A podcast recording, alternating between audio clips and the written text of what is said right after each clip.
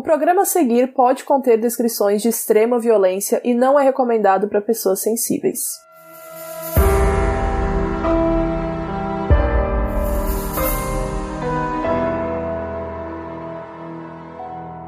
Oi Brasil, eu sou a Carol Moreira e o Modus Operandi está de volta. Ei! Voltamos de vez. Ei! E com quem mais que eu tô aqui? Eu sou a B. E eu sou a Bel. Finalmente voltamos! E hoje a gente voltou com um caso, né? Porque semana passada a gente estava aqui respondendo perguntas de vocês. E hoje vamos falar um pouco da história do BTK ou BTK, que foi um serial killer bem famoso nos Estados Unidos e que tinha umas peculiaridades bem interessantes. E ele, inclusive, aparece em uma das nossas séries favoritas da Netflix, que chama Mind Hunter, e aparece principalmente na segunda temporada. Na cidade de Wichita, no estado do Kansas, começaram a acontecer crimes em que as pessoas eram amarradas, torturadas e mortas. Isso durou três décadas. Com o tempo, o serial killer começou a se comunicar com jornais e a polícia e se autonomeou BTK, que em inglês é uma sigla para Bind, Torture, Kill amarrar, torturar e matar. E quando eles finalmente chegaram em um nome, Dennis Rader, ele era presidente da congregação da igreja dele. Tinha esposa, filhos, ninguém jamais suspeitou do cara, principalmente porque ele era o famigerado cidadão de bem, né? E hoje a gente vai abordar esse caso. Só que assim, a gente tá muito chique, porque a gente tem patrocínio. Êêêê! A Darkside, que é uma editora mara que trabalha muito com livros de terror e serial killers, resolveu apoiar o nosso humilde podcast. Então hoje a nossa base para pesquisa foi um livro da Darkside chamado BTK Profile Máscara da Maldade. E vocês não estão vendo agora o livro, mas a gente vai postar no nosso Instagram, moduspod, para vocês verem a carinha dele, que é lindo, lindo demais. Ele é perfeito, gente. A Darkseid arrasa muito, né, na produção gráfica. E a Darkseid tem muito carinho com a parte visual do livro, com as fotografias, com as ilustrações. Sempre vem com uma fitinha para marcar a página. E os livros são muito lindos mesmo. BTK Profile Máscara da Maldade foi escrito por vários jornalistas do Wichita Eagle, que acompanharam a cobertura e desenvolvimento do caso desde 1974. Eles tinham muito contato com a polícia e até ajudaram a capturar o Dennis Rader. Eles trazem informações bem legais nesse livro que a gente vai contar um pouco ao longo do episódio. E é importante falar que se você comprar o livro na loja oficial da Darkside, ele vem com um marcador exclusivo e você ainda pode usar o nosso cupom para ganhar um desconto. Então entra lá em darksidebooks.com.br, D-A-R-K-S-I-D-E B-O-O-K-S.com.br. O cupom é MODUS Dark 10. M-O-D-U-S-D-A-R-K 10. Então, mods com o Dark com K. Entra nesse site e usa o nosso cupom. Então entra lá no site e garante o seu, que esse livro é muito bom. Eu mesma li em dois dias de tanta empolgação. Mas vamos lá, vamos contar essa história desde o começo. Hoje a gente vai focar mais nos assassinatos e no BTK, e para saber mais sobre investigação e detalhes do jornal, leiam o livro, gente, por favor, porque o livro é muito bom e ele dá um grande respaldo sobre todo o caso e, enfim, sobre tudo, né? Então, na época do primeiro assassinato, o Dennis Rader tinha 28 anos, cabelos escuros e olhos verdes. Ele já estava casado há quase três e ele frequentava a igreja junto com a esposa dele e os pais, né? Ajudava com um grupo de jovens.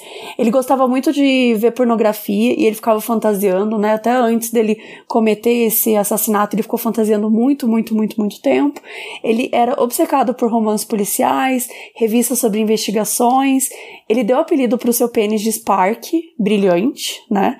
Gostava de se masturbar enquanto brincava com algemas, então ele tinha vários fetiches com isso, e ele gostava muito de ficar espiando mulheres tirando a roupa. Então ele invadia algumas casas para roubar calcinha, ele seguia as mulheres, como a gente falou, ele tinha essa fantasia de ficar olhando, observando, vendo o que elas faziam, anotava. É, ele tinha essa fantasia de entrar no carro dela e atacá-las, né? E rolar esse momento que ele chamava de Spark Big Time. Toda essa fantasia que ele criava com o pênis dele. E ele estava fazendo uma especialização na universidade, né? Ele estava nessa universidade estadual de Wichita, que era administração do sistema judicial, que ele queria observar os policiais e entender um pouco mais sobre os crimes, já que ele tinha toda essa, essa, essa curiosidade. E aí, o primeiro crime que ele cometeu foi no dia 15 de janeiro de 1974 e foi um ataque à família Otero. E nesse dia ele matou quatro vítimas. A mãe da família chamava Julie, o pai, o Joe, e dois dos filhos deles, a Josie e o Joey, de 11 e 9 anos.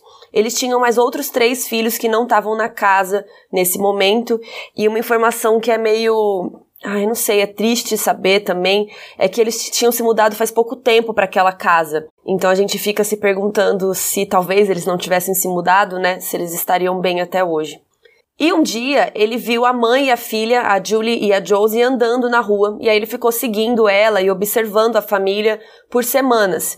Então ele fazia anotações dos horários da família, que horas eles entravam, que horas eles saíam, que horas o pai saía da casa, e ele ficou muito obcecado pela menina, a Josie, de 11 anos. E aí, aconteceu finalmente o dia que ele falou: é hoje que eu vou fazer esse crime. E ele fez isso, gente, de manhã. 8 e 20 da manhã. O plano dele era chegar às 8 e 20 da manhã, porque o Joey, que era o pai, né, saía às 8 da manhã para trabalhar. Só que ele tinha sofrido um acidente de carro e tinha quebrado umas costelas.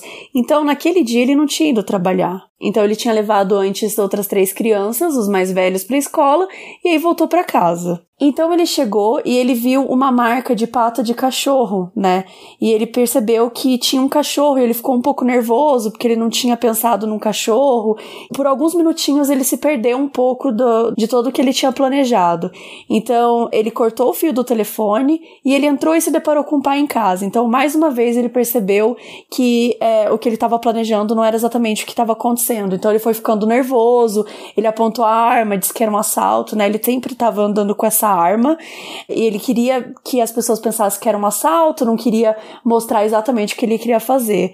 Então ele ficou dizendo isso, que e eles iam ficar tudo bem, que era só um assalto, que ele ia amarrar eles e tudo mais. Só que o casal acabou morrendo no quarto. Então ele espancou a Julie antes de matar. Ele matou tanto os pais quanto os, os, as duas crianças, né? E o menino ele matou perto da beliche que ele tinha. E uma coisa que espantou bastante o detetive quando ele foi investigar o caso mais tarde era que perto do corpo da criança, do, do menino mais novo, ele tinha o carpete tinha marcas de uma cadeira no chão. Então ele acreditava que ele tinha colocado a cadeira ali para assistir o garoto sufocar, né? Ele tinha essa fantasia, ele quis ficar ali observando e assistindo. E ele também notou várias amarras nas gargantas das vítimas e supôs que ele devia ter estrangulado as vítimas, deixava respirar e estrangulava de novo, porque ele tinha todo esse fetiche, essa fantasia de ficar observando isso. E a Josie ele levou pro porão. O sutiã dela estava cortado no meio, a calcinha dela estava baixada e tinha um fluido seco na coxa dela e no chão assim, é, é estarrecedor saber disso e também saber que professores de criminologia, psicologia forense do mundo inteiro usaram as fotos desse crime para explicar, né, muito sobre as matérias e uma das fotos era a da Josie e assim, é muito pesado, meu Deus do céu, gente.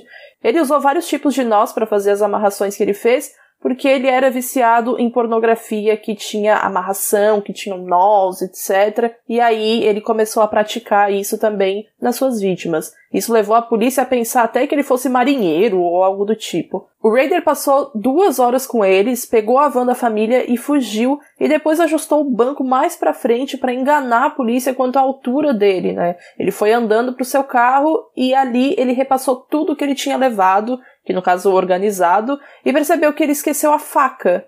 Vocês acreditam que ele voltou lá de carro, estacionou para pegar a faca? Gente, é um absurdo.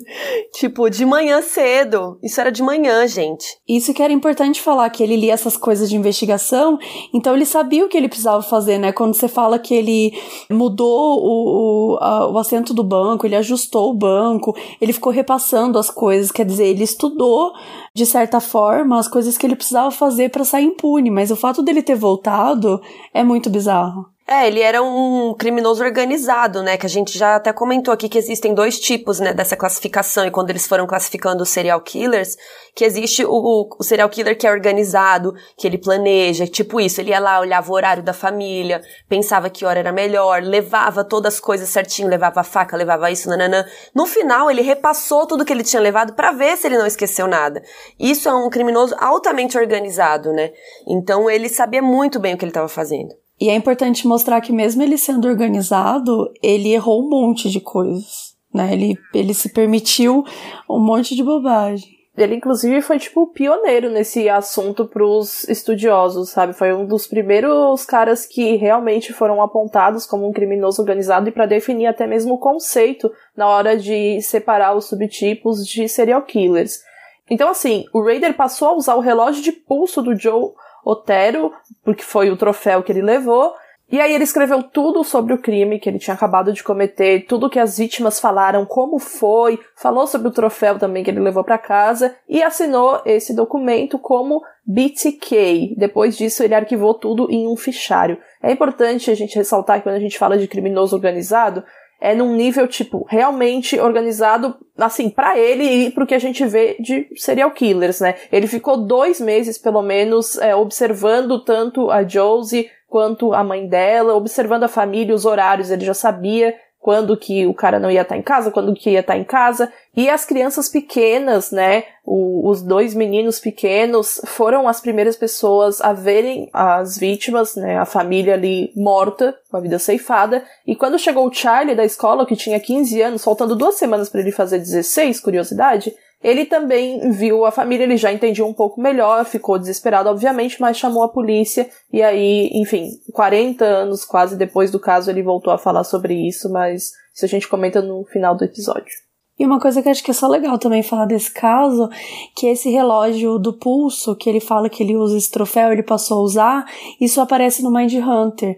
Eu não sei se vocês lembram daquela cena, mas que ele tá com uma máscara, é, e aí ele tá mexendo num pulso, num, num, relógio no pulso. Então, é, o Mind Hunter fez uma alusão a essa cena, a esse caso do Otero, quer dizer, isso já tinha acontecido naquele momento quando a gente vê o Dennis Rader no, em Mind Hunter. Então, ó, esse primeiro crime crime da família Otero foi dia 15 de janeiro de 74, e aí no dia 4 de abril de 74 ele cometeu outro crime. Ele diariamente estava procurando um novo alvo, então ele seguia várias mulheres e fazia anotações de vários horários. E ele acabou decidindo pela Catherine, de 21 anos, e chamou esse projeto, né? Porque ele, ele tinha vários diários e tal, então a gente sabe como ele chamava as pessoas por causa dos diários, né? E ele chamou esse projeto da Catherine Bright de Projeto Apagar as Luzes. Nossa, horrível. E, olha que bizarro, ele viu a primeira vez a Catherine quando ele estava levando a esposa dele para almoçar. Olha que. Ai, sério, que ódio. Que nojo. Aí o plano dele era assim: ele ia pegar uns livros, ia ficar carregando tal, ia chegar na porta dela falando que precisava de um lugar meio calmo para estudar, e aí quando ela desse uma atenção para ele, ele ia entrar à força na casa dela. Então, primeiro ele bateu na porta, mas ninguém atendeu. E aí, no impulso, vocês vão ver que esses primeiros crimes dele são bem. Apesar dele ser organizado, né? Ele cometeu muitos erros, como a Mabê falou. Então ele bateu na porta, ninguém atendeu, daí ele ficou meio assim, no impulso ele quebrou o vidro da porta dos fundos e acabou entrando. Só que aí ele ficou nervoso porque ela podia ver os cacos e tal e fugir. Então ele pegou e limpou tudo e escondeu no quarto dela. E aí ele sacou a arma dele para desativar a trava de segurança e ficar esperando. Só que a arma disparou. Ele é muito burro. E aí ele ficou super nervoso porque podia ficar com cheiro de pólvora, podia assustar a mulher, enfim. Mas aí acabou que até aí não aconteceu mais nada. A Catherine acabou chegando em casa conversando com um homem, o Kevin, que depois a gente vai descobrir que era irmão dela. E aí ele avançou com a arma na direção dos dois. Ele disse que ele era procurado na Califórnia e que ele só precisava dinheiro e um carro para fugir que ele ia amarrar eles, mas não ia machucá-los. E ele sempre vinha com esse papinho de, ah, eu só preciso, de, é só um assalto. É só... Ele vinha com essa história pra pessoa não ficar mega assustada e saber que ela ia morrer, né? E até porque era normal, entre aspas, só amarrarem assaltos e tal para ter segurança de que a pessoa não ia ligar, não ia correr, não ia fazer nada. E aí é óbvio que se você acha que é só um assalto, você vai ficar mais tranquilo. Você fala assim, ah, o cara vai embora, eu vou ficar de boa. Se você acha que a pessoa vai te matar, você vai ficar desesperado, vai tentar fugir, vai gritar, né? Então ele falava essa conversa para isso. Só que ele achou que a Catherine estaria sozinha e que ia ser fácil amarrar ela com alguma meia calça que ele encontrasse ali e não levou nenhuma corda. Por Parabéns. quê? Porque ele queria que a polícia não ligasse esse crime ao do Zotero. Seria outro modus operandi, outra assinatura. Então, pra vocês verem como ele era inteligente nesse ponto. Ele queria cometer mais ou menos o mesmo crime, só que com outro modus operandi para a polícia não ligar os casos. Então ele achou umas coisas ali na casa, amarrou o Kevin, pediu dinheiro e tal e levou a Catherine para o outro quarto. E aí ele ligou um som para abafar os barulhos e decidiu matar o homem primeiro para tirar a maior ameaça. Daí quando ele começou a puxar uma meia no pescoço dele, o Kevin conseguiu soltar as pernas, se levantar, se jogou nele, mesmo amarrado, né, mesmo com as mãos amarradas nas costas, e o Raider atirou na cabeça do Kevin. E aí nessa hora a menina começou a gritar: "O que que você fez com meu irmão? O que que você fez com meu irmão?" Que foi quando ele descobriu que o Kevin era o irmão dela. Então o Kevin mesmo com um tiro na cabeça, ele levantou num pulo, tirou as amarras, pegou pegou a arma, eles começaram a lutar. E, e, o Kevin era bem mais baixo que o Raider, né? É importante falar, o Raider tem 1,80m e o Kevin acho que era uns 30 centímetros mais baixo e mais magro, mas mesmo assim ele lutou pra caramba, até que o Raider atirou de novo nele. E aí, nessa hora, ele caiu e ele resolveu ir pro outro quarto. Ele foi até a Kate e tentou estrangular, né? Só que ela se debatia muito porque ela tava nervosa, que ela tinha ouvido um, um tiro e tal. Ele até tinha comentado que é, ele precisou dar um tiro porque o irmão dela tinha tentado revidar, mas que achava que ia ficar tudo bem. Ele tinha essa coisa de estranha de querer acalmar as pessoas também. E aí ele esfaqueou ela várias vezes nas costas, na barriga, que isso foi uma coisa que depois ele foi escrevendo que ele não era tão fácil assim estrangular uma pessoa, as pessoas se debatiam, e então ele foi entendendo também essa dificuldade durante, né, ainda mais com todas as coisas que estavam acontecendo, que ele não estava prevendo e tudo mais. Então, mesmo assim ela estava resistindo, daí ele ouviu um barulho pro lado e correu, quando chegou lá o Kevin tinha sumido. Então ele saiu na rua cheio de sangue, né, atrás do Kevin. Nessa hora ele percebeu, ah, acabou pra mim, é, eu vou ser pego e tudo mais, porque, né, ele viu o irmão dela lá longe e ele tava todo ensanguentado e tudo mais. E ele voltou para dentro e ele ficou na dúvida se matava ela ou não, só que acabou pensando, ah, o irmão já fugiu mesmo, vou embora, que é melhor. E aí o Kevin conseguiu chegar na casa de um vizinho, gritando que tinha um cara lá na casa da, da irmã dele, né, que era para chamar a polícia e, e tudo mais. E aí ele foi pro hospital e é, uma bala passou de raspão na testa e outra bala atingiu o maxilar e ele perdeu dois dentes. Então assim, ele levou dois tiros na cara e ele conseguiu sair vivo. Isso é muito, ele teve muita sorte, né? Não, o Kevin é muito guerreiro, cara. Ele foi muito guerreiro. Isso é uma coisa que os detetives falam muito porque ele lutou contra um cara muito maior que ele, muito mais forte que ele, e com aquele pânico, né, da irmã tá amarrada no outro quarto, dele tá amarrado, dele levar um tiro na cara, enfim, ele foi muito, realmente foi muito guerreiro. E quando a polícia chegou, a Catherine ainda estava viva, só que ela acabou morrendo quatro horas depois no hospital.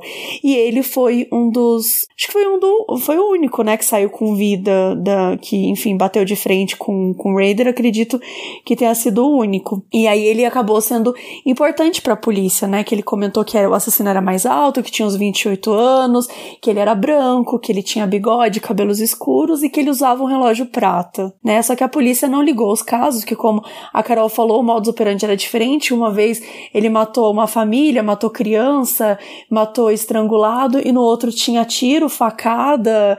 Então eram coisas muito diferentes. Alguns detetives desconfiavam, mas o, o, a maioria achava que não tinha nada a ver. E ele tinha certeza que ele seria preso, né? Porque nessa segunda vez ele cometeu muitos erros, as duas pessoas saíram vivas, né? E então ele tinha essa certeza que ia acontecer. E como sempre, ele chegou na casa dele e escreveu um texto contando o que aconteceu. E esse texto chamava Uma Morte em Abril.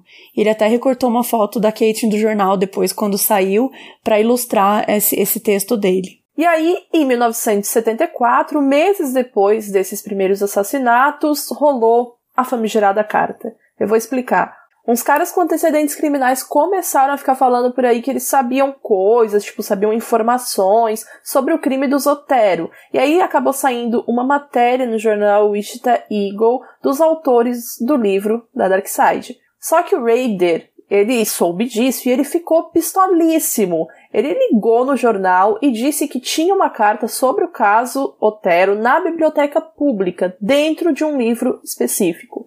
O jornal ele tinha oferecido 5 mil dólares para quem mandasse informações sobre o caso. No caso, o jornal estava em parceria com a polícia, né? Mas essa ligação não mencionava a recompensa. O cara que atendeu então ligou para a polícia. E aí eles acharam a carta dentro de um livro de engenharia mecânica e ela tinha tantos erros de gramática que a polícia achou que a pessoa tinha alguma deficiência mental ou que estava tentando disfarçar o seu estilo de escrita de verdade, né? Basicamente, a carta falava que aqueles três caras só queriam publicidade, que ele fez tudo sozinho, não contou para ninguém.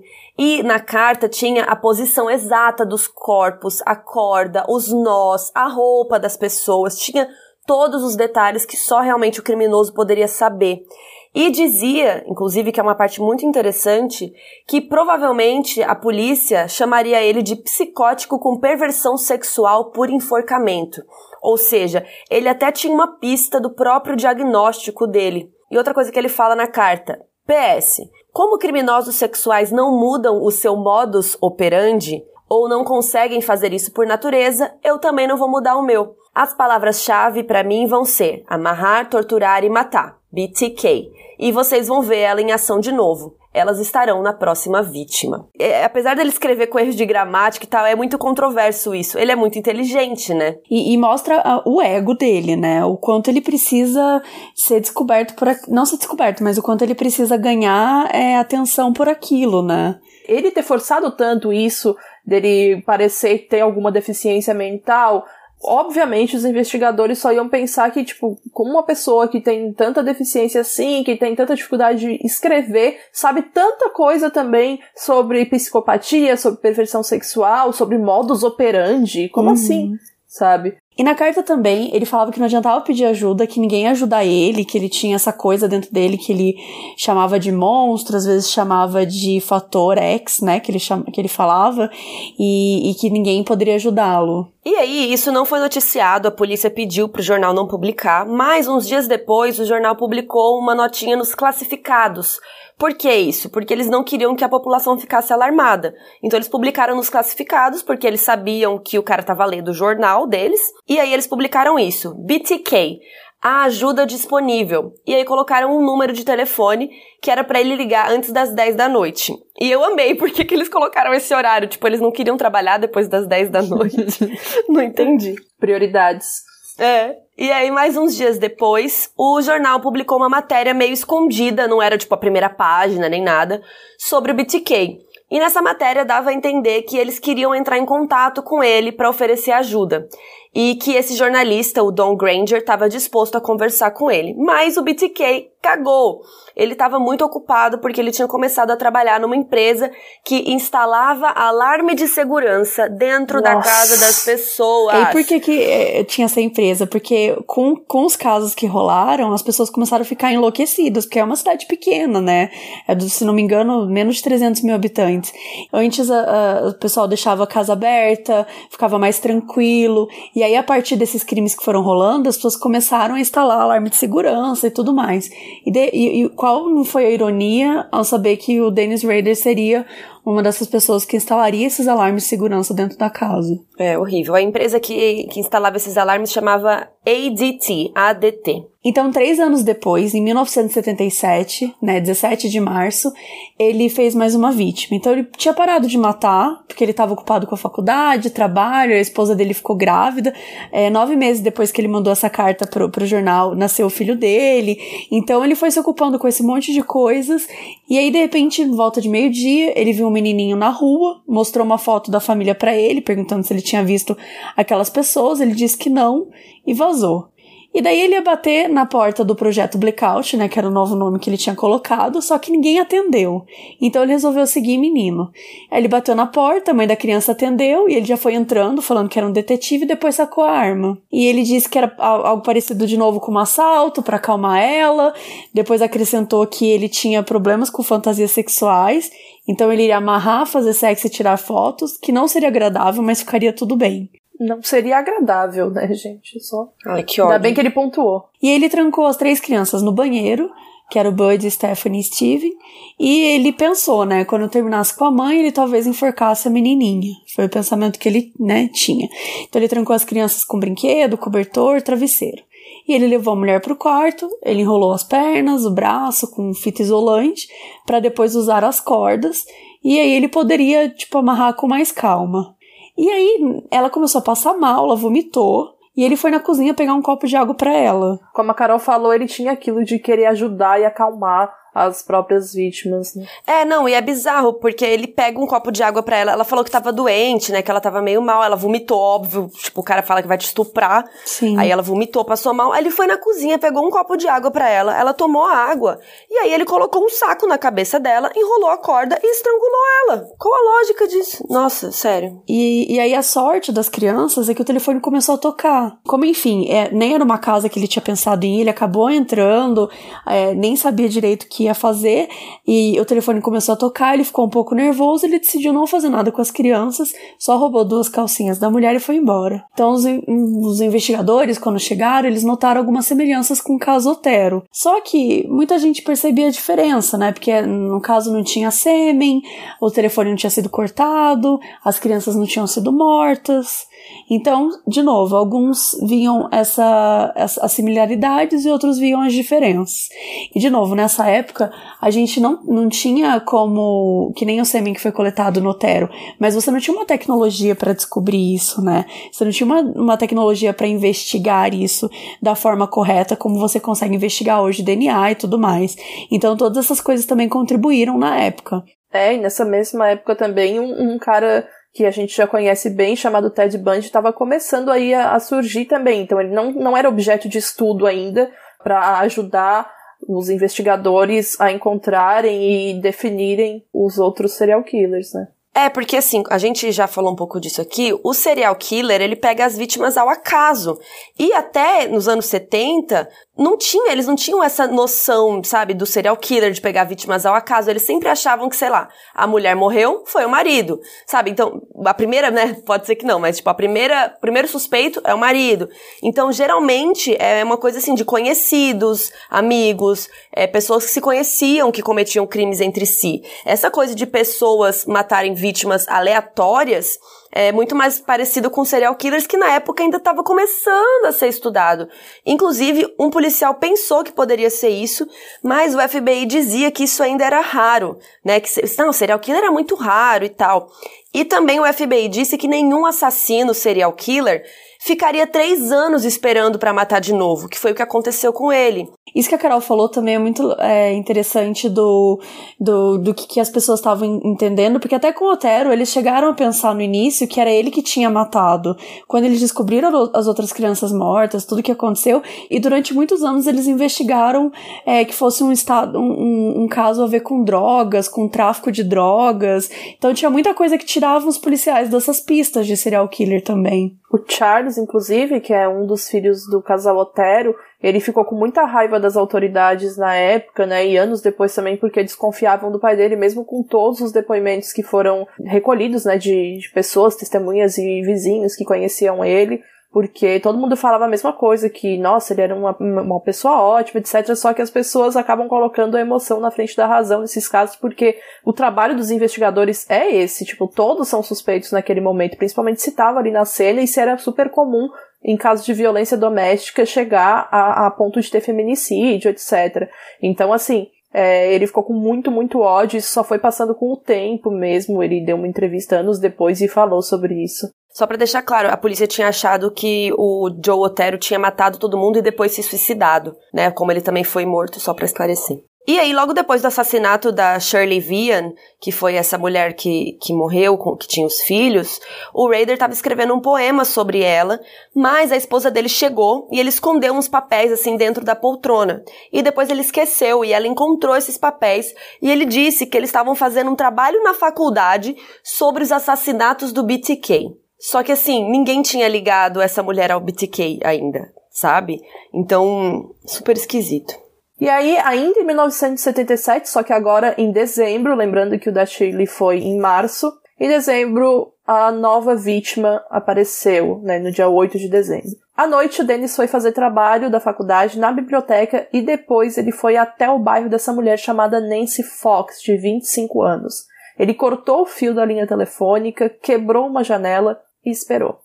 Quando ela chegou em casa, ela teve uma reação bem diferente da maioria, né, das pessoas que encontram uma pessoa estranha em casa. Ela foi super afrontosa, falando que ia chamar a polícia, perguntou o que, que ele queria, o que, que ele estava fazendo lá, e ele ficou excitado, entre aspas, porque achou ela corajosa. Ele disse que queria sexo e queria tirar fotos e que para isso ele teria que amarrá-la, né? Obviamente. Aí ela disse que não, que era pra ele ir embora, mas ele falou que não ia, eles ficaram discutindo. Aí ela fumou um cigarro enquanto ele ficava pegando os troféus na bolsa dela, gente. Tipo, bizarro pensar nisso agora e pensar na cena toda na nossa cabeça. E aí ela disse que iriam acabar logo com isso para ela poder chamar a polícia então. E aí ele a amarrou, amordaçou, tirou a calcinha dela para ela continuar acreditando na, na, na premissa de que ele só queria sexo e depois ir embora, né? Mas ele começou a estrangulá-la. Então, assim, ela tava com as mãos algemadas, tava de bruços e apertou o saco dele, gente. Perfeita. Ela apertou, surtado, porque ela sabe, obviamente, né? Sabia que era super sensível e machucou, mas ele gostou. Então, quando ela apagou totalmente e ele soltou o cinto para ela respirar e ele repetir tudo de novo, sabe? Ele não matou na hora, ele fez de novo justamente porque ele gostou da atitude dela. Depois que ela morreu, ele se masturbou em cima da camisola dela. E aí, assim, ele também roubou umas lingeries dela, porque ele gostava de brincar com as roupas femininas, né? Anos depois, ele disse que esse foi considerado o seu ataque perfeito. E justamente ele considerou perfeito, provavelmente por causa da reação dela, né? Porque na cabeça dele ele achava que ela tinha feito aquilo contribuindo com a loucura dele. É, e os ataques anteriores dele, tipo, o pai tava na casa, daí tinha um cachorro, aí o outro tinha um cara, daí deu facada, deu tiro sem querer. O da Shirley tinha as crianças no meio, tocou o telefone. Então, nesse ataque da Nancy Fox, foi o mais tranquilo, entre aspas, é horrível falar isso, né? Mas o que foi mais como ele planejou. E ele ficou tão feliz com o resultado que no outro dia, olha isso, mano, ele ligou pra polícia pra avisar que eles iam encontrar um corpo, um homicídio, deu o endereço e o nome dela. Só que depois ele ficou mega arrependido e durante semanas ele ficou achando que ia ser preso, mas não deu em nada. E aí, o chefe de polícia, o Lamunion, que é, o livro da Dark Side fala muito, né, dos detetives e tal, ele começou a achar que poderia ser o BTK. Uma pessoa viu o BTK, né, o, Dennis Rader, saindo do telefone público, da onde a polícia identificou a chamada, e disse que era um cara alto, de 1,80 por aí, e que ele usava um uniforme cinza de operário e entrou em uma van que tinha algum logo. Que agora, né, a gente sabe que era a van da ADT, que é aquela. o negócio que instala alarmes, né? Mas isso foi bom pra polícia, para eles poderem ter um norte aí de quem poderia ser esse cara. E aí é revoltante que nem isso eles conseguiram encontrar, né? Tipo, o fato de, de ter visto o logo, mas não ter falado qual logo era, também deve ter prejudicado bastante. Então agora a gente vai para 1978, praticamente um mês depois, que era 31 de janeiro, que é um poema que ele escreveu. Então ele ajeitou o poema que ele tinha escrito sobre a Shirley, né, com carimbo de criança e, e mandou pro jornal, o Star Eagle. E o poema é bem ruim, bem assim, nada a ver, e só que ele assinava como BTK e colocava poema para Fox por vir. E no dia que chegou a carta, ninguém deu moral, porque eles acharam que era alguma coisa de Dia dos Namorados, né, de Valentine Days. Então eles repassaram a carta pro classificado. Só que como não tinha dinheiro junto, eles arquivaram e não publicaram nada. E ele ficou puto. é, então, é interessante porque ele fez uma carta para Shirley, que é o crime anterior, que é aquele crime lá de março, que tinha as crianças e tal. E ele diz o poema da Fox está para vir. O poema da Fox é o da Nancy Fox, de dezembro. Ele já tá dando diquinhas, né? Sim, ele tá ligando os casos. Se a polícia ou o jornal tivesse visto isso, eles já teriam ligado os dois casos com a mesma pessoa e com o BTK, né? Que tinha assinado a carta do Zotero. Então, infelizmente, né, ninguém viu isso e, e acabou atrasando muito mais, né, a chance de pegarem ele. Então, um mês depois, em 1978, 10 de fevereiro, chegou uma carta à emissora Cake TV. E chegou uma carta escrita O Morte a Nancy, é, com o remetente BTK. Então tinha umas forcas desenhadas, né? E um desenho de uma mulher de bruços amarrada e amordaçada, do mesmo jeito que a, a Nancy tinha sido encontrada. E tinham duas páginas. Não, eu até vou ler um trechinho aqui porque é bem é interessante. Eu acho que não teve graça o jornal não ter escrito sobre o poema de Vane. Um pequeno parágrafo teria sido suficiente. Sei que não é culpa da imprensa. O chefe de polícia, ele mantém tudo em segredo e não quer que o público saiba que existe um psicopata por aí estrangulando principalmente mulheres. Tem sete pessoas debaixo da terra. Quem será a próxima? Quantas eu tenho que matar antes que eu tenha meu nome no jornal ou alguma atenção nacional? Será que os Tira acham que todas essas mortes não estão relacionadas? O que, que isso significa? É aquilo que eu falei. Ninguém tinha relacionado os homicídios do Otero com os da Fox e o da Shirley. Então agora eles tinham essa informação que ele era um assassino em série, um serial killer. E é por isso que essa carta é muito importante. É, e aí nessa carta ele falava que tinha matado sete pessoas, então faltava uma que eles ainda não sabiam, que era a Catherine, né, que acabou morrendo depois no hospital e teve facada e tal. E aí o pessoal do jornal ligou para a polícia, contou tudo, e a polícia decidiu alertar o público uma reportagem na Cake. Falaram que esse assassino em série estava solta. E voltando um pouquinho sobre as cartas do BTK, em uma delas ele tinha desenhado uma mulher amarrada e na cômoda seus óculos. Em outra ele citou onde estavam os óculos da, da vítima, que foi o caso do Otero. Então a polícia achou que ele tinha essa obsessão com óculos. Então eles resolveram é, exibir no noticiário, né, com o investigador da polícia, e ficava piscando uma imagem tipo Jequiti, sabe? Em frações de segundo, com desenho de um óculos dizendo ligue pro chefe de polícia. Tipo assim, se a gente acha que ele tinha umas ideias bizarras, a polícia também tinha umas muito bizarras. Anos 70, né? A galera tava tentando, tentando. Meio bizarro pensar que isso existiu, tipo, dessa forma, né? Nossa, né? Mano, como assim? Um óculos e, e piscando. Ligue para o chefe da polícia.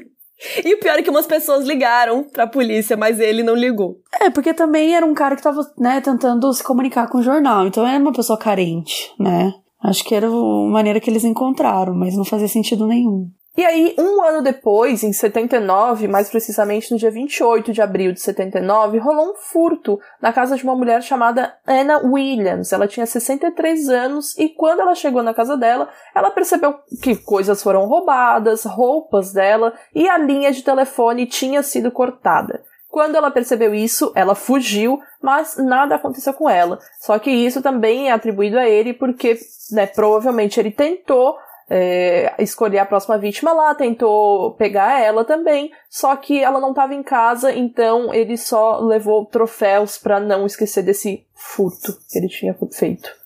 E aí, no dia 14 de junho, isso foi em abril, né, esse furto.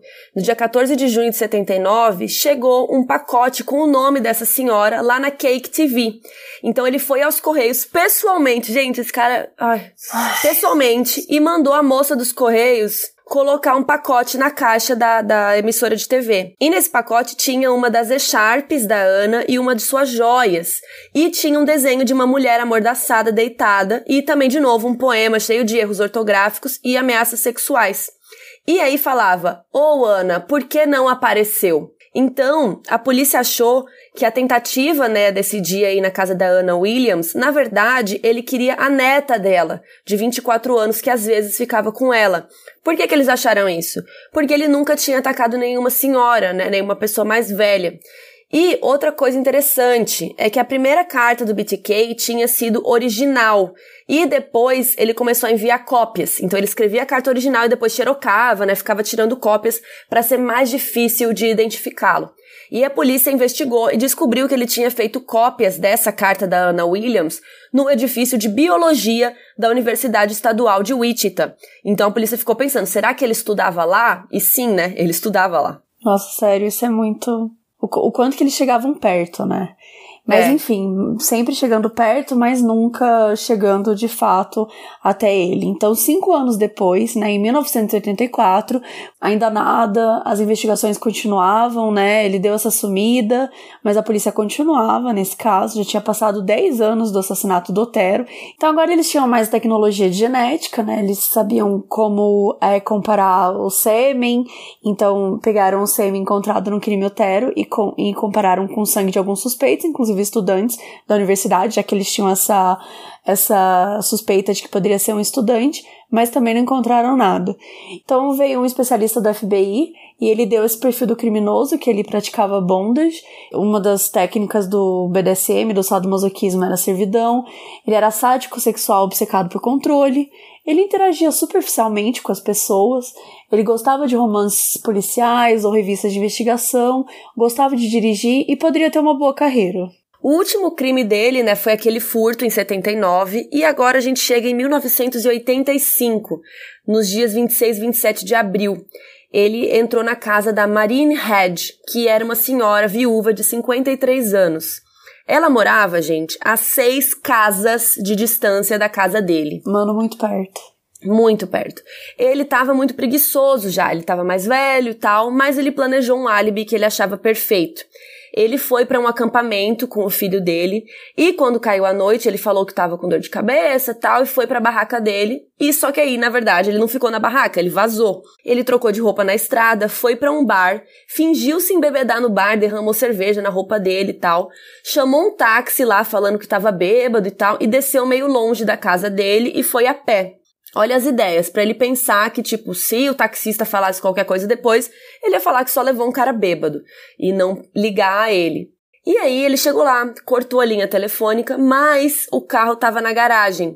Então ele arrombou a casa e entrou. Só que quando ele entrou, ela não estava em casa. E aí, de novo, pro azar dele, ela chegou com um homem em casa. E aí ele ficou escondido dentro de um armário da casa dela por uma hora. E aí o cara acabou indo embora e ela acordou mais tarde com o Dennis Rader em cima da cama dela. E aí Cara. ela foi estrangulada com uma meia calça. Cara, que pavor, meu Deus. Pavor, Nossa, sim. que horror. Imagina, você acorda no meio da noite com um cara na sua cama. E aí eles só encontraram o corpo dela nove dias depois, porque, novamente, ele mudou o modus operandi dele. Ele jogou o corpo dela num mato. Só que, olha isso, gente, o que vem agora é bizarro. Ele Antes de jogar o corpo dela no mato, ele colocou ela nua no porta-malas do carro, foi até a igreja dele, tapou as janelas e ficou ali brincando, entre aspas, né? Horrível, com o corpo dela. Ele colocou um sapato de salto nela, colocou ela em posições obscenas e ficou tirando várias fotos. Na igreja. E aí, ele levou o corpo dela pro mato lá e descartou. Ele tapou as janelas para Jesus não ver, né? Esse palhaço voltou pro acampamento quando tava quase amanhecendo já, e aí ele fingiu que ele acordou, né, como se nada tivesse acontecido junto com os outros pais e as crianças ali do acampamento. Só que, de novo, esse caso não batia muito com os casos do BTK, até porque não tinha corpo. E até agora todos os corpos é, dos BT, do BTK estavam na cena do crime, e esse não tava. E aí, quase um ano depois, na verdade, mais de um ano depois, em 16 de setembro de 1986, ele fez uma nova vítima. Só que dessa vez ele fingiu que era um funcionário, né, de uma empresa de manutenção de telefone. Ela deixou ele entrar, né? Ele verificou o telefone, já sacou a arma, mandou ela entrar no quarto, e aí ela disse que o marido estava chegando. Ela se debateu muito, o cachorro começou a latir, então ele acabou batendo no rosto dela várias vezes e estrangulou, só que ela arranhou, conseguiu arranhar ele no pescoço. E aí, depois que ele, que ele matou ela, ele posicionou o corpo dela, né? Tirou uma foto com uma Polaroid rapidão e saiu porque não daria tempo de, de se masturbar, como ele gostava de fazer muitas vezes nas cenas dele, porque ele achava que talvez o marido dela fosse, né, chegar mesmo e tudo mais. E, infelizmente, a polícia acabou achando que era o seu marido o suspeito, que era o Bill. Então, eles fizeram dois testes de polígrafo nele e ele não passou. Gente, não faz teste de polígrafo, nunca. Ainda mais fazendo numa pessoa que acabou de ver a esposa, né, morta. Então, ele tá instável, tá super nervoso. Isso acabou atrapalhando muito a investigação, né? E sem contar que acabou completamente com a reputação dele. Porque nunca é, acusaram ele formalmente, mas ele era super mal falado na cidade. Demorou muito tempo para descobrirem a verdade sobre o caso dele. E isso acabou atrapalhando muito a investigação, porque como acusaram ele, ele teve que arrumar um advogado, e aí o advogado falou para ele, cara, não fala nada.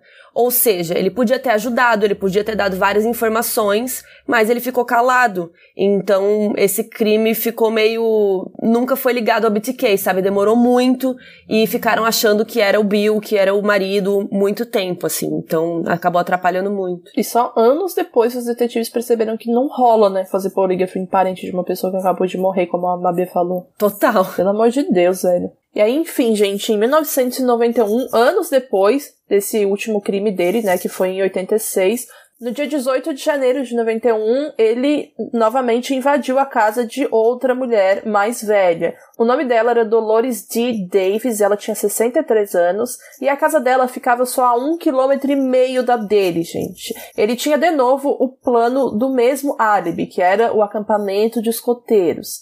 Então, assim, ele quebrou a janela e depois entrou na casa dela. O Denis então falou as mesmas mentiras de sempre. E aí a Dolores respondeu que um homem estava chegando mais tarde.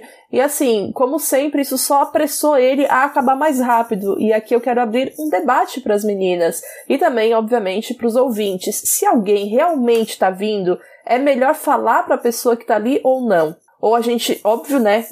Sempre pontuando que a gente não tem como saber como reagiríamos, se falaríamos ou não, mas pensando agora na hipótese dessa situação, o que, que vocês acham?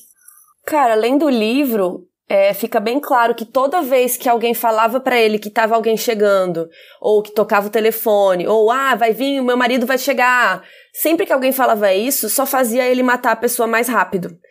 Então, se tivesse realmente alguém vindo para minha casa, eu não falaria mais depois de ler esse livro, sabe? Tipo, se meu namorado realmente está chegando, eu não vou contar, vou deixar meu namorado chegar e tentar me, salvar, sabe? Tentar enrolar a pessoa para demorar mais. Eu penso isso também, mas é meio controverso da minha parte, porque eu sou muito da, da, daquela amiga que manda áudio no grupo das amigas se tá num Uber que não tá nada confortável, se acha o cara super suspeito. Sabe? Tipo, a vida da mulher é isso, tá, gente? É, eu sempre falo que privilégio masculino é aceitar a balinha do Uber de boa. Nossa, sim. Não achar que vai ser dopada e estuprada.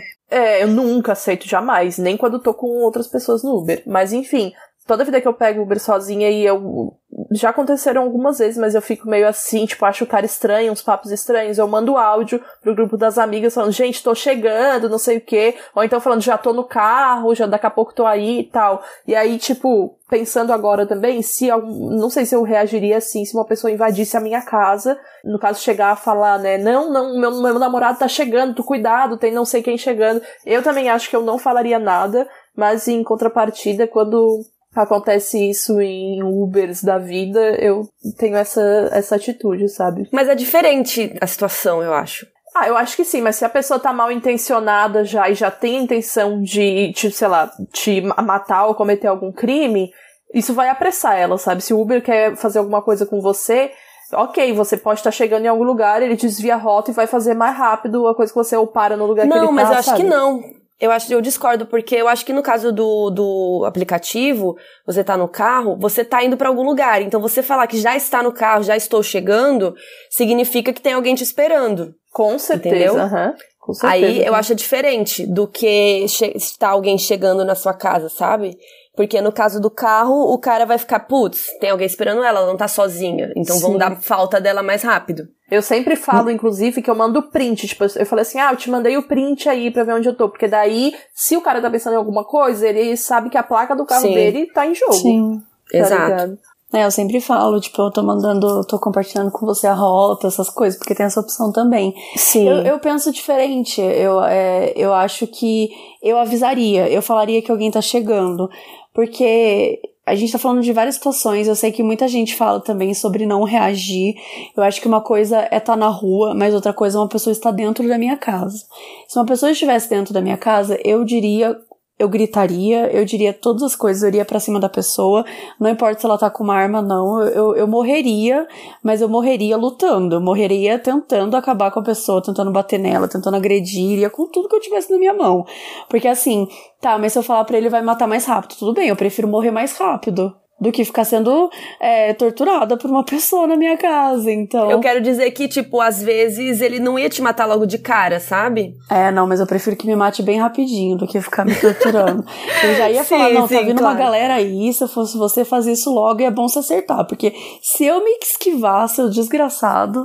Você vai ver. Mas brincando, é... mas eu acho que é isso, assim, sabe? Tipo, pensar numa pessoa numa casa e é muito pesado isso, porque muitas dessas vezes, de novo, eu acho que ele usa uma coisa bem, óbvio, é bem diferente do modus operandi, mas o Ted Bundy, ele tinha essa coisa dele se mostrar mais frágil, né? Uma pessoa que precisa de uma ajuda, uma pessoa que tá com a perna quebrada, e ele de aproveitar dessa coisa das mulheres. Você vê que muitas vezes esse cara que invadia a casa das mulheres, você vê que ele conta, elas nem tentavam reagir agir, porque é um medo muito grande, né? É um pavor. E existe essa coisa do tipo, eu preciso prover você, né? Tem essa coisa da, da mulher precisar servir o homem, essa coisa que a gente, que, é, que, que vem intrínseca na gente, que a gente acredita, não, o cara só quer, ele só quer saltar rapidinho, eu tenho que ser submisso, eu tenho que aceitar. Então, é super triste quando a gente vê isso, porque na verdade ele só faz isso com essas mulheres, né? Porque ele esperava isso mesmo, ele espera, espera, espera essa submissão.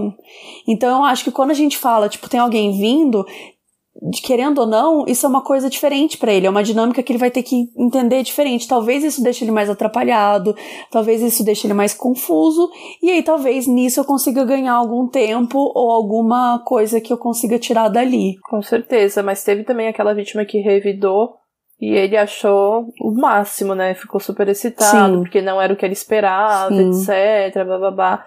E aí também cai, tudo cai, né, em cima de masculinidade do que é construído socialmente. É muito bizarro ver que a gente sempre volta para esse ponto. Sim, mas teve também o irmão dela que revidou e conseguiu Sim. fugir, né? Então, como teve várias mulheres que escaparam do Ted Bundy porque conseguiram, né? Eu acho que, óbvio, eu não, nem, nem sei como dizer, eu acho que ficaria mega paralisado, ainda mais envolvendo uma arma, né? É, um revólver e tal, que é bem assustador, mas eu acho que, de certa forma, o quanto mais você você conseguir revidar, fugir, é, sei lá, é tentar de alguma maneira fugir dessa situação. Mas é horrível, óbvio. Debate levantado então e continuando, ele falou as mentiras, né, como eu falei para vocês, para Dolores e enfim, ele acabou matando ela, como sempre. Ela ter falado, né, que uma pessoa ia chegar, apressou ele. E aí o que aconteceu foi ele jogar o corpo dela no mato, também no meio do mato, e ele escondeu uma caixinha de joias dela dentro de um espaço da igreja, porque como estava nevando, não deu tempo dele tirar as fotos, né, que seriam os troféus dele. Então, no outro dia, ele ficou com vontade de voltar lá e no caminho foi parado por um policial rodoviário. Mas assim, não deu em nada.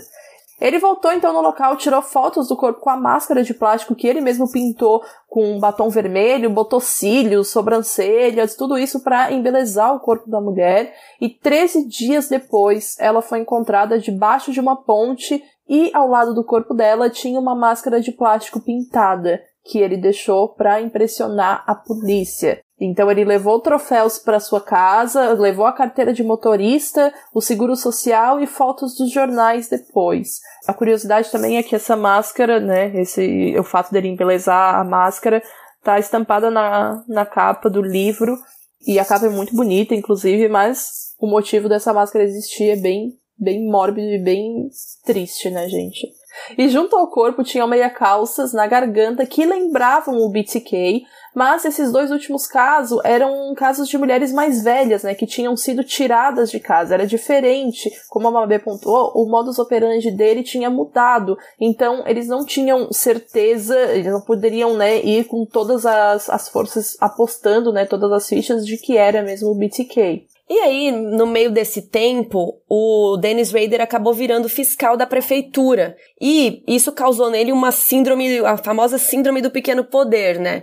Que ele ficava ali em Park City, que era o bairro ali da prefeitura e tal, e ele ficava vigiando todo mundo principalmente mulheres, né? E ele ficava cismado com o cachorro. Tem uma história horrível do, do cachorro depois que a gente já vai contar. Nossa. Então, como ele já normalmente gostava de stalkear as pessoas, esse trabalho dele de fiscal da prefeitura era perfeito, era tudo que ele queria, né? Ficar vigiando os outros. E aí, já em 2001, em outubro, ele ganhou um prêmio por 10 anos de serviço como fiscal municipal. E, enquanto ele patrulhava as ruas, ele levava uma coleção de propagandas do jornal que ele recortava com mulheres de roupa ou de lingerie, e atrás ele escrevia as fantasias que ele tinha com essas mulheres.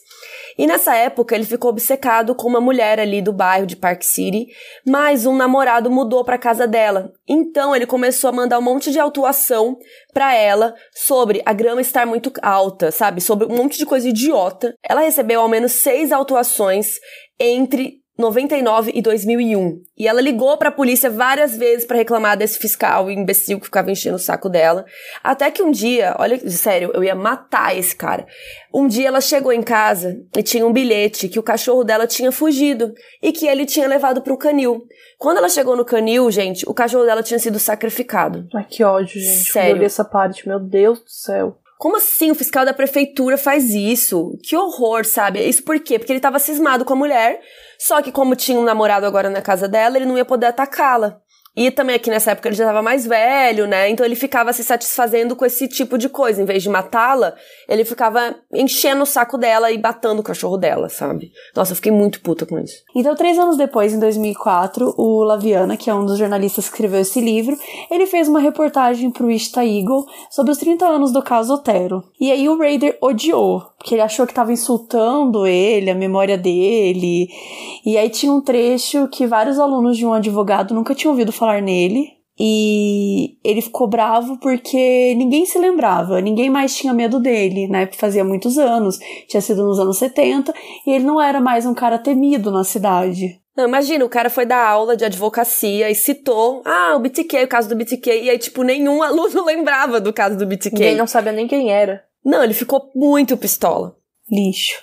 E aí, a, a parte boa, né, de- de- dessa, dessa reportagem, dele ter ficado puto, é que ele resolveu, né, ressuscitar as suas cartas. Então ele resolveu mandar uma carta pro jornal Ista Eagle, e nessa carta que o BTK mandou, então ele ressuscitou de novo essa coisa de mandar cartas, tinham cópias de três fotos polaroids da Vicky e da carteira de motorista dela, e tinha um stencil estra- estranho em cima com letras e números. E tinha um leve símbolo de BTK, né? Naquele formato que ele, que ele desenhava às vezes, que era um B de lado para ficar parecendo peitos, uma coisa bem quinta série, e o TK juntos para parecer braços amarrados. E essa carta foi entregue à polícia pelo repórter Hurst Laviana, né? E aí as fotos do, do, do, corpo eles estavam em outras poses, diferentes da cena do crime. Com isso, né, com essas provas, ele conseguiu provar que ele era realmente o BTK. Aí publicaram um artigo né, no site deles, no jornal, e isso gerou muito mais de. gerou muitas denúncias, teve mais de 300 denúncias só no primeiro dia. E aí decidiram fazer coletivas de imprensa para ficar falando dele, insinuar que estavam progredindo com o caso e tentar de alguma maneira, né, conseguir mais, mais informações dele também. Gente, lembrando que, tipo, ele continua, o BTK continuava casado desde 76, tá? Continuava casado e tudo bonitinho, e já era 2004, a gente já tá falando aqui, Sim. sabe? Meu Deus do céu. Sim, ele seguiu a vida normal, né? Como se nada tivesse acontecido. E aí, eh, eles ficavam fazendo essas coletivas para tentar atiçar ele e conseguiram. 46 dias depois, chegou mais um envelope na Cake TV, que foi entregue à polícia. E lá tinha um caça-palavras, fotocópias de duas carteiras de identidade, 13 títulos para capítulos de A História de BTK e uma cópia de um distintivo que dizia Agente Especial. E aí a carta continha detalhes dos assassinatos do Zotero, que o detetive achou que ele escreveu logo depois de cometer o crime, porque tinha muito detalhe.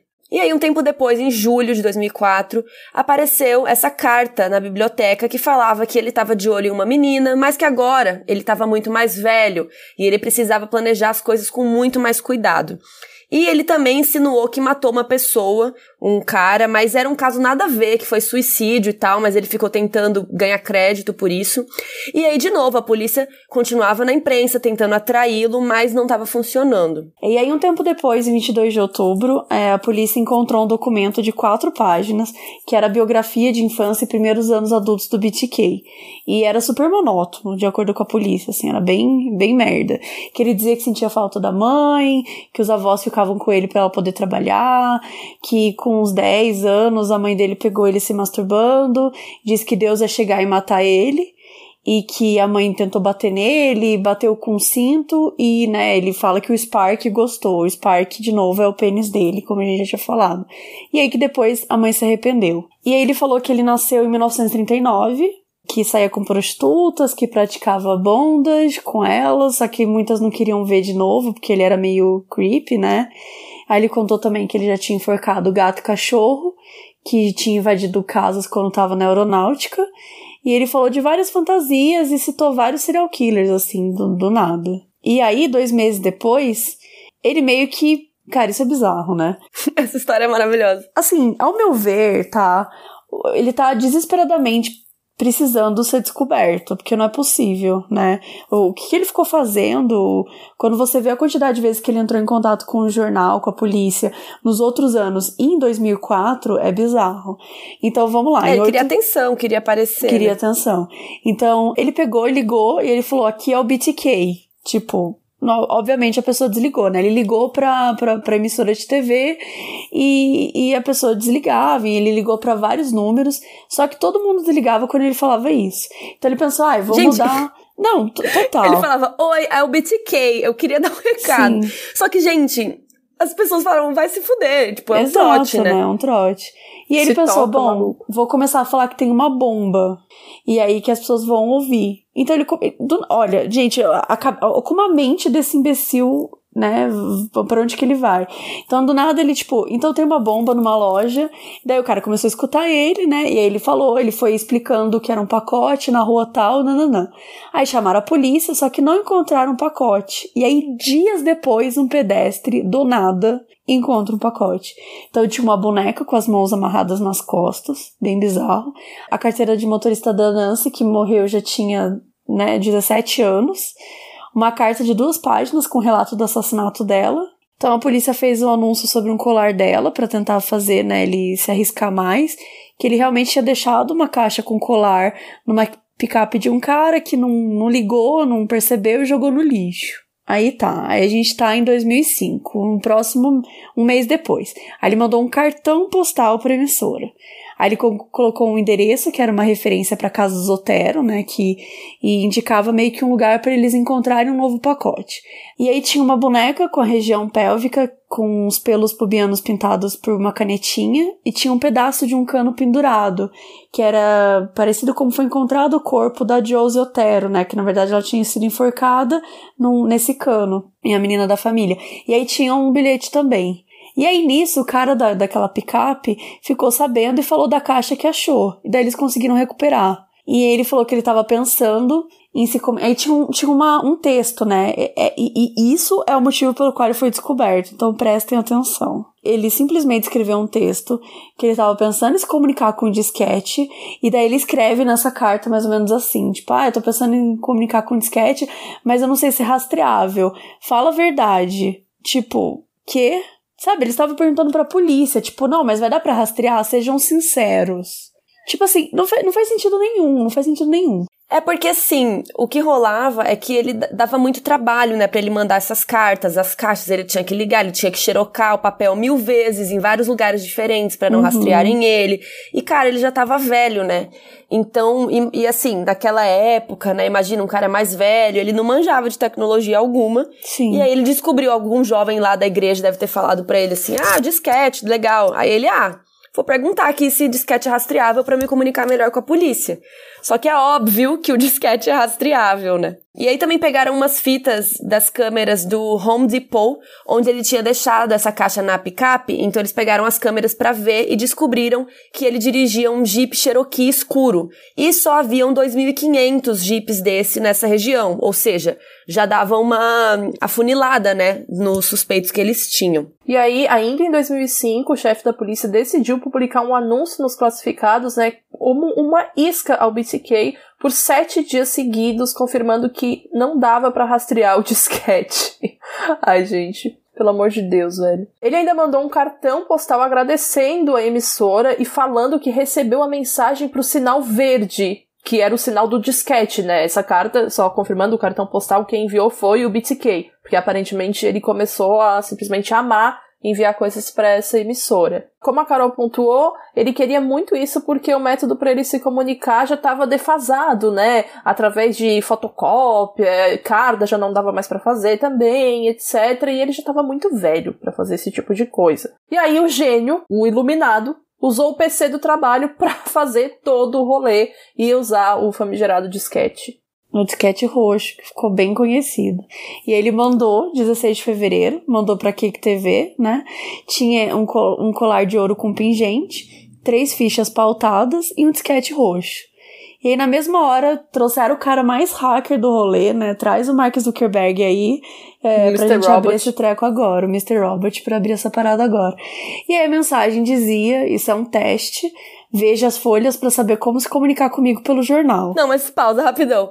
Ele usou o disquete só para falar, veja as folhas de é papel isso. que Ele eu podia mandei. ter colado um post-it. Mano, e aí, tipo, eles falaram, bom, vamos olhar aqui e tal. E o cara foi em propriedades do arquivo e apareceu o Dennis, que era o primeiro nome dele, e que o disquete tinha passado pelo computador da Igreja Luterana de Cristo, e que foi usado na Biblioteca Pública de Park City. Ou seja, o disquete gente, era rastreável. Literalmente Eles... a gente conseguiria descobrir isso. Exatamente. Sério, um clique do lado direito do mouse, o cara abriu propriedades e apareceu tudo isso. Sim. Tipo, não precisava ser o Mr. Robot.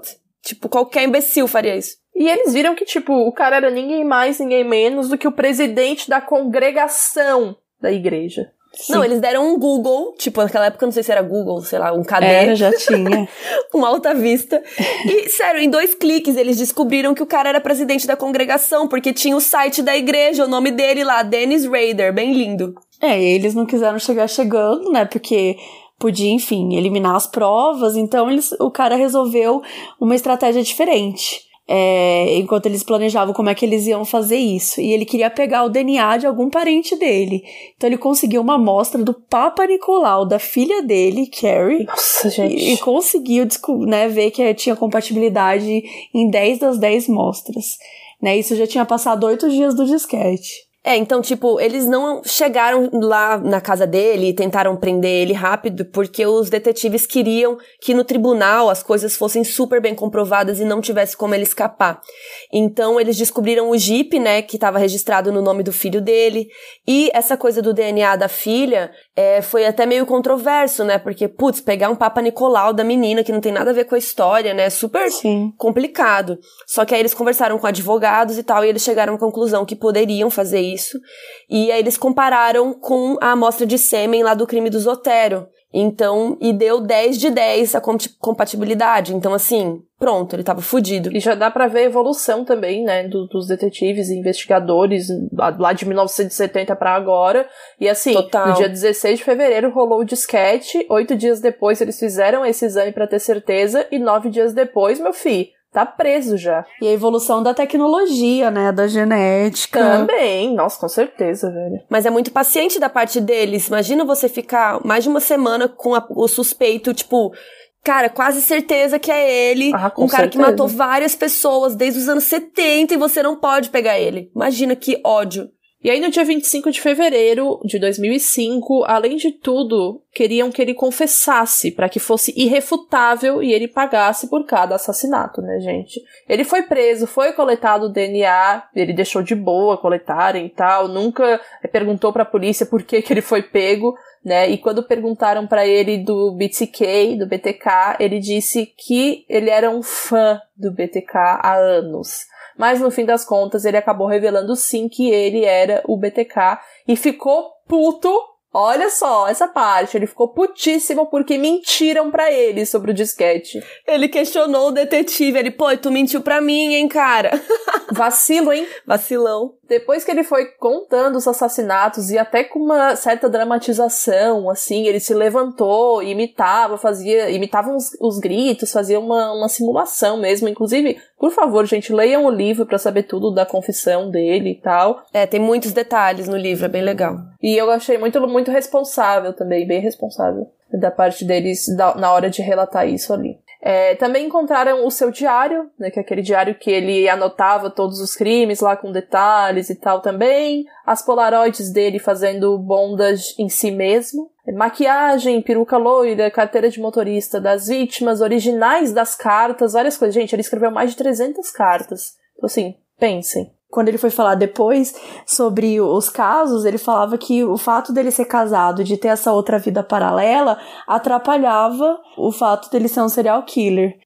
Mano. A, a coragem. Ai. E aí o trabalho que também atrapalhava, porque ele ficava enrolado com as obrigações e aí ele tinha essa coisa de que para ele caçar era como uma pescaria. Tinha dia que ele dava azar, que ele saía para pescar, né? Só que ele não achava um bom alvo. Ele, acho que ele mesmo falou que ele observou mais de 100 mulheres, né? Ele chegou a matar bem menos, mas ele observava muita gente, escrevia. E ele contava que tudo começou com oito anos, quando ele viu os avós dele matando galinha e, e ele olhou para o sangue, para a cena toda e como que elas pulavam e que ele teve um sentimento sobre isso, né? Um sentimento, uma sensação boa. O que não foi um, uma abominação, né? Ele olhou aquilo pensando, sei lá, que foi bacana e legal ver o sangue jorrando das galinhas. Exato. E aí ele percebeu que se sentia diferente em relação às meninas quando criança, que ele tinha essa vontade de amarrar e estrangular. Só que ele disse que não tinha nada no passado dele que tivesse feito ele fazer isso, mas que tinha esse demônio dentro dele que ele chamava, né, de monstro, de fator X. Então ele teve vontade de matar muito mais gente, mas ele se contentava às vezes em ficar seguindo. E acho que é importante também que a gente trouxe vários dos serial killers, a gente fala muito sobre como é sexual para eles, né? E por mais que fosse sexual para ele, ele não tinha essa coisa de estuprar as vítimas ou é, transar, né? Ele não tinha essa ele não tinha essa coisa de violar o corpo. Para ele, a satisfação era enforcar, né? Era estrangular. Era isso que causava o, o bem-estar nele. Depois ele acabava se masturbando em cima do corpo, lembrando, re, re, né? Tendo as fantasias dele. Mas a, o, o ato em si, para ele, o que era sexual para ele, era o fato de enforcar, né? Era o fato de estrangular. Então ele tinha mais satisfação com a preparação do que com a coisa em si. Né? Então, isso também explica porque ele conseguia passar tanto tempo sem matar. E com a dominação, e, né? Ele queria é, dominar totalmente. Ter o controle, tá? né? Então ele ia pras, pra, pra, pra motéis, ele vestia muito desse sutiã e calcinhas que ele roubava, né? Que eram os troféus, colocava um tripé e ficava tirando várias fotos.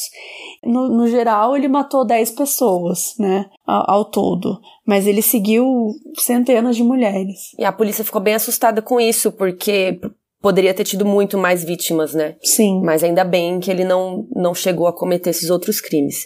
E foi bem rápido, ele foi declarado culpado ainda em 2005.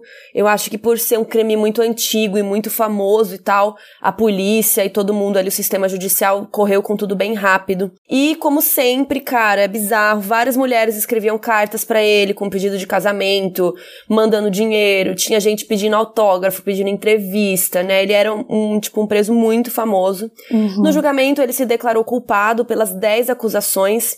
E durante o julgamento, o juiz perguntou para ele detalhes de como foram os crimes. E ele falou detalhes, cara, nos julgamentos dos 10 assassinatos. E ele foi condenado a 10 prisões perpétuas. E ele ficou junto com os presos do corredor da morte, trancado 23 horas por dia. É, importante dizer que ele tá vivo até hoje, né? É, ele tem 75 anos, ao contrário do que ele falou. Inclusive, ele fez aniversário há pouco tempo. Aí, curiosidade, hein, galera? Ele é, faz aniversário em março. Mas ele falou numa das cartas lá que tinha nascido em 1939 e, além de tudo, mentiu porque nasceu em 1945. E a pena dele, né, foi prisão perpétua sem liberdade condicional por 175 anos, que o que a Mabê falou ali é a, a 10 penas consecutivas, né, de prisão perpétua. Então ele vai morrer na cadeia e continua lá até hoje, definhando, espero que define muito mais paz. E acho que é legal também falar um pouco do livro, que a gente pontuou um pouco durante o episódio, mas ele realmente é um livro muito interessante de ler. A gente falou várias das características, mas ele era um cara. É uma história muito peculiar, né? As cartas que ele escrevia, a maneira como ele pensava, a maneira como ele enganou a polícia, e que, enfim, eu não sei se vocês concordam, mas eu acho de verdade que ele praticamente implorou para ser preso, como o Ed Kemper mesmo fez. Tipo, por favor, me prendam, porque para mim não faz sentido ele continuar mandando aquela carta e ter caído porque muita gente fala que ele foi burro de ter caído nesse golpe do disquete, mas eu não consigo acreditar que ele não, não tentou aquilo, sabe? Porque de verdade, ele só foi preso porque ele quis. Ah, ele queria atenção. Então acho que no livro é muito interessante tentar entender um pouco sobre isso. Acho que é um livro que fala também muito da história do, dos investigadores, né, das pessoas que estavam por trás e que é legal pontuar também como isso impactou a vida deles. É muito legal como o livro traz o trabalho dos jornalistas, né, da, da investigação. Uhum. Como a gente falou aqui no começo, a gente não quis é, falar tanto sobre essa parte para vocês lerem o livro, né? Porque senão a gente ia acabar contando tudo. Recomendo muito que vocês leiam, até para ler as cartas, ler a confissão, tem imagens. As fotos, tem algumas fotos também. É. Tem muito legal aquela foto da, da janela toda estilhaçada Quebrada. de quando ele arrombou uma das casas lá também, que ele invadiu, né, não arrombou. Gente, o livro é incrível. Entra lá em darksidebooks.com.br, usa o nosso cupom ModusDark10 e aproveitem a leitura, que é muito legal. Tem todas essas informações nas nossas redes sociais, no Twitter e no Instagram, que é moduspod. Entrem lá e aproveitem a leitura. Um beijo, até a próxima.